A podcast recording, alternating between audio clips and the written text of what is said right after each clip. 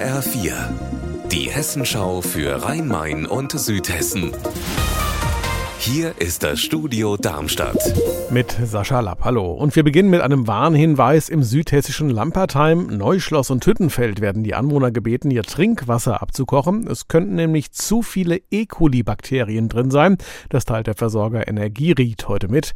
Zehn Minuten lang muss es sprudeln, dann sind die Bakterien tot. Vorsorglich sollten auch die Anwohner in Bürstadt, Bobstadt, Reitrode, Hofheim und Rosengarten das Wasser abkochen. Derzeit werden mit Unterstützung eines Analytiklabors Netzproben genommen, um die Ursache einzugrenzen und dann könnten weitere Maßnahmen folgen, beispielsweise eine Notchlorung des Wassers. Der Versorger informiert über alle Schritte auf seiner Homepage energieried.de.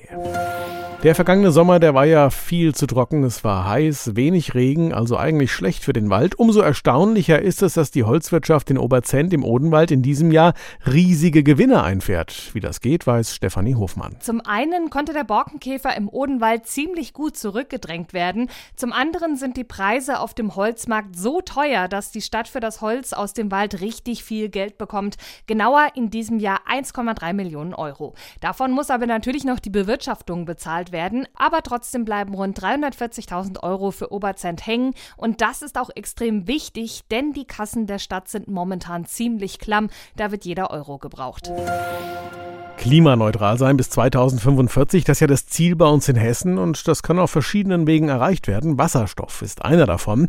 Und auf Wasserstoff setzt beispielsweise der Kreis Bergstraße. Hier will man sogar Modellregion werden. Heute gibt es eine Tagung in Lampertheim, bei der genau darüber gesprochen wird. Anna Vogel. Erstmal wird geschaut, was gibt es denn schon an Wissen zu Wasserstoff im Kreis Bergstraße und was braucht es an Geld und Infrastruktur. Dafür heute auch die Messe in Lampertheim.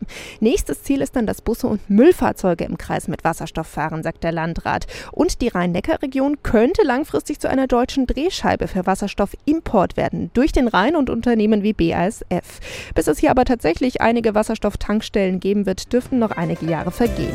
Unser Wetter in Rhein-Main und Südhessen. Bedeckt es, nieselt und regnet. In der Nacht auf Mittwoch ist es dann weiterhin bedeckt, neblig trüb und es regnet leicht. Die Frühwerte liegen zwischen 5 Grad in Flörsbach und 3 in Hainhausen.